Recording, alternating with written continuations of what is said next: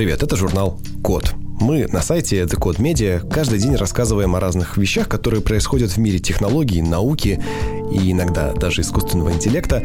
И у нас есть одна и та же цель каждый раз. Мы пытаемся показать, что Каждый день ученые, инженеры и исследователи со всего мира пытаются сделать нашу жизнь хотя бы немного, но все-таки лучше. И вот сегодня я вам расскажу несколько таких событий, которые произошли в последние несколько недель в мире, и вы узнаете, что именно из технологий появилось, куда катится наш мир, а катится он, как обычно, к счастливому, светлому будущему. Ну, поехали. Начнем с новостей химии. Создали литий-ионный аккумулятор со встроенной системой пожаротушения. В чем проблема? Литий-ионные аккумуляторы устроены так, что при определенных условиях, при определенном виде повреждений и определенном износе они могут просто загораться. И загораться довольно ярко, довольно сильно, могут быть даже взрывы от того, как они загорелись. Это крайне неприятная штука, поэтому аккумуляторы могут быть опасными, поэтому с аккумуляторами нужно быть очень осторожными. Но тут в Стэнфордском университете придумали способ чего-то вроде встроенной системы пожаротушения. Там есть негорючие коллекторы. Они также сделаны из меди, но их оборачивают специальным полимером, который гасит огонь в случае его появления. И получается, что аккумулятор дополнительно защищен. Даже если его специально поджечь огнем, аккумулятор вспыхнет, чуть-чуть погорит, а потом очень быстро затухнет. То есть, если у тебя массив из батареи литий-ионных с такой системой пожаротушения, их можно ставить в машины, их можно ставить там в детские автобусы, э, их можно ставить в игрушки, то есть они там чуть-чуть погорят и очень быстро потухнут. И это гораздо лучше, чем вот этот вот, знаете, огромный, прекрасно горящий, полыхающий литий-ионный аккумулятор. Конечно, литий-ионный пожар это не самое страшное, что бывает в мире.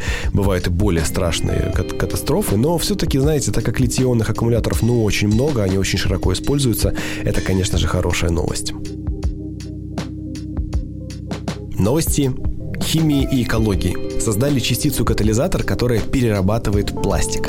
Значит, что это такое? Есть некая наночастица, которая перерабатывает разные виды пластиков, например, полиэтилен или полипропилен. И она их получает на вход и выдает некие однородные компоненты. Чем как бы смысл этих полиэтиленов? Там длинные сложные полимерные цепи. А вот эта частица, она берет и расщепляет их на более короткие, и потом эти более короткие легко перерабатывать. Соответственно, что получается? Ты берешь, например, какую-нибудь бутылку или много бутылок, тонну старого пластикового мусора, подаешь этот, эту тонну пластикового мусора на набор этих частиц катализаторов, и они превращают этот набор, например, в смазочные материалы или в топливо, или в какой-нибудь мазут, который можно дальше использовать в промышленности. Как бы понятно, что пластик, в принципе, весь делается, грубо говоря, из нефтяных продуктов, и хочешь ты или нет, это, конечно же, как бы производный из того, что в земле, но пластик разлагается долго как раз-таки потому, что вот эти вот сложные цепочки молекул. Ну, а, значит, частица, катализатор просто это все раскладывает, делает из этого более простые вещества, которые можно потом использовать. Ну что, ресайклинг работает, классно. Очень важная новость из мира медицины. Создали мобильное приложение с моделью машинного обучения, которое умеет распознавать признаки инсульта. Точность во время тестирования уже сейчас составляет 78%, а это сопоставимо с клинической диагностикой. То есть, ну вот если врач смотрит на пациента, он с вероятностью там где-то 80-90% может понять, что у него инсульт. Ну, там опытный врач может быть с большей вероятностью. Ну и раз модель нейронка может определить с точностью 78%, и это сейчас, то через несколько месяцев, через полгода, через год они доведут его до очень высокого уровня точности, да, обучат, и будет классно. Представьте себе, у ваших родителей, там, у бабушки, у дедушки есть мобилка. У этой мобилки в фоне работает приложуха, которая все время анализирует речь, анализирует поведение, анализирует... Все анализирует постоянно и пишет вам сообщение. Что-то у бабули уже признак инсульта типа на 25%. Прединсультное какое-то состояние у человека. Вы идете и принимаете какие-то меры, там, вызываете врача. То есть вы можете предотвратить довольно серьезные повреждения там, может быть, даже трагедию в семье, просто установив какое-то классное приложение на телефон бабушки и дедушки. Мне бы хотелось иметь такую возможность для своей семьи. Так что, ну вот видите, ребята делают. Это в Хьюстоне, университет Пенсильвании и больница в Хьюстоне все такое делают. В общем, ученые в США, медики правильно используют нейронки. Молодцы, спасибо. Давайте разрабатывать технологию дальше. Новости стресса. Изобрели устройство, которое измеряет уровень стресса в организме. Это такое компактное устройство, которое измеряет уровень стресса сразу несколькими способами. Значит, устройство приклеивается к коже, это похоже на такой пластырь с датчиками, и он смотрит на кортизол, глюкозу, витамин С, потоотделение и электрическую проводимость кожи. Все эти данные отправляются на смартфон, а смартфон уже обучен по этим данным определять, что вообще, каков уровень стресса у человека. Ну и сейчас это, конечно, выглядит довольно громоздко и не очень удобно, но представьте, что эта же самая технология будет использоваться в каких-нибудь там Apple Watch версии 23 года или 25 То есть фактически у тебя на руке будет штука, которая в реальном времени будет говорить, э, брат, что-то ты переволновался. Тут другое дело, что, в принципе, стресс-то для организма бывает очень полезен и там очень хорошо бодрит, но только если это определенный вид краткосрочного стресса. Если ты все время хронически находишься в стрессе, в таком фоновом, то как раз-таки Apple Watch твои или самсунговские следующие часы смогут тебе сказать, дружище, ты что-то вот всю неделю в каком-то постоянном хроническом стрессе, ты так можешь и выгореть скоро. И ты таким образом можешь взять и не допустить выгорания. Очень хорошая история странное новое изобретение – умная скатерть. Значит, представьте себе, лежит тряпочка, просто полотно, ну, кусок ткани, и в нее встроены специальные датчики, которые по тому, что на эти датчики кладется, по форме этого, понимают, что там лежит, просто по контурам предмета. Там причем есть такой видеоролик смешной, значит, действительно лежит скатерка, ну, там какая-то тряпка, да, на нее кладут киви, и он такой, это киви. Потом кладут, не знаю, ананас, он такой, о, это ананас. Как он это понимает? Я вообще ни, ни ума не приложу. Ну, то есть просто там же точки контакта, ну, какая-то круглая штучка на тебя ложится. Как ты поэтому понимаешь, что это киви там или манго или ананас? Ну, ананас еще ладно, там определенная форма, но как ты отличишь, например, грейпфрут от э, мандарина или грейпфрут от, э, от того же манго? Ну, вот для меня это загадка. Но, тем не менее, значит, ученые сделали, это Microsoft и Дартмутский колледж э, сделали такую штуку. Работает это все благодаря емкостным специальным элементам внутри ткани. То есть там внутри маленькие емкостные датчики. И когда на них оказывается какое-то давление, там вопрос электропроводимости, ну, в общем, прямо ткань чувствительна к касанию. И, конечно, может быть, эту технологию будут использовать не так, а, например, вот у тебя лежит скатерть на столе, и тебе нужна, например, э, вилка. И робот, который у тебя работает на кухне, подает тебе вилку, например. Или ты закончил еду, свайпнул по, по скатерти, и тебе, например, робот-официант чек прислал. Или ты доел, э, свайпнул по скатерти, и робот забрал у тебя э, блюдо. Ну, то есть просто уже научились превращать. По-хорошему, эта технология про это, про то, что мы теперь умеем превращать ткань в чувствительную тактильную поверхность. Это очень интересная технология. Я уверен, что в будущем в ресторанах мы будем через скатерть управлять нашим меню, это будет интересно. Еще новости химии. Из углекислого газа, оказывается, можно сделать водку. Значит, проблема. Каждый день в атмосферу, понятное дело, выкидывают огромное количество двуокиси углерода, которая, по сути, является СО2.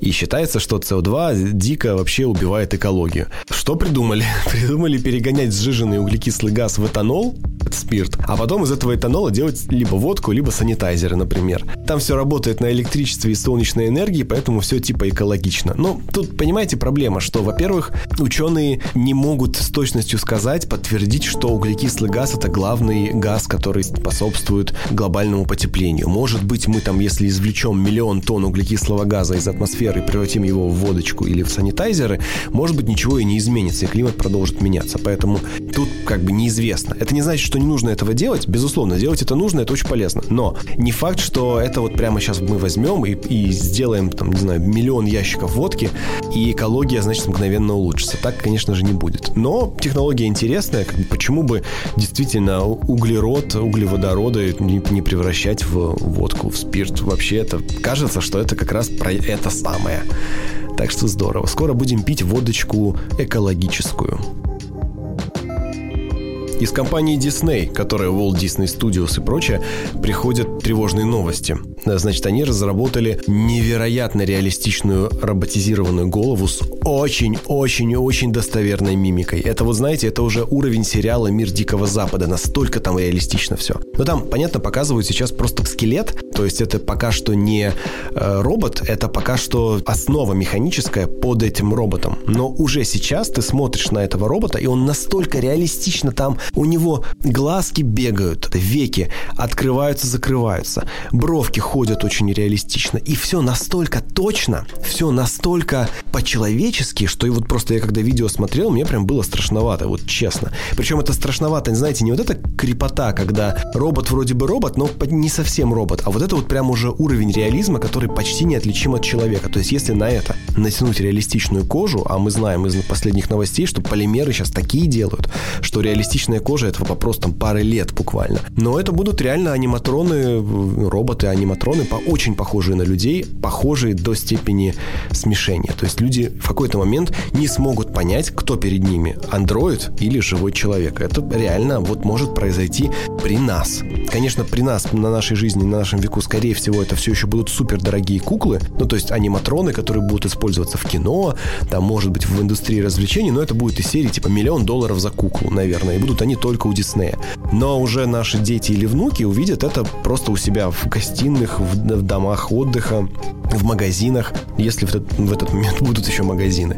Ну, то есть, да, там прямо у Диснея очень все серьезно, они сделали прямо прорывную технологию в области аниматронов. Это выглядит невероятно. Кстати, зайдите на сайт thecode.media и зайдите в раздел новости thecode.media, раздел новости, и вы там найдете эту новость, прочитаете ее и увидите это видео просто что-то с чем-то. Наконец-то радостная новость.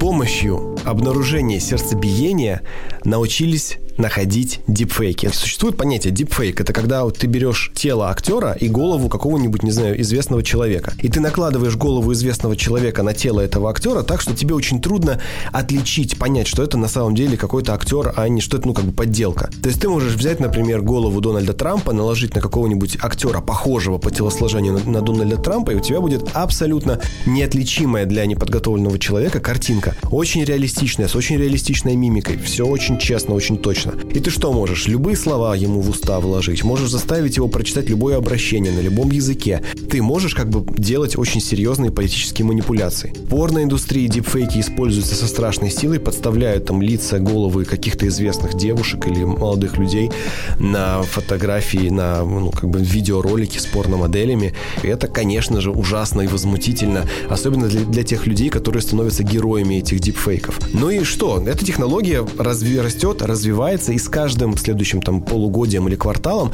она становится все более совершенной, все менее отличимой от обычной видеосъемки. Но тут обнаружили, что оказывается у людей есть сердцебиение. И если знать, куда смотреть, на что обращать внимание, ты это сердцебиение можешь обнаруживать на видеозаписях. Если ты снимаешь человека в определенных условиях и знаешь, на что смотреть, то ты можешь обнаружить на этой видеозаписи, с какой частотой бьется сердце этого человека.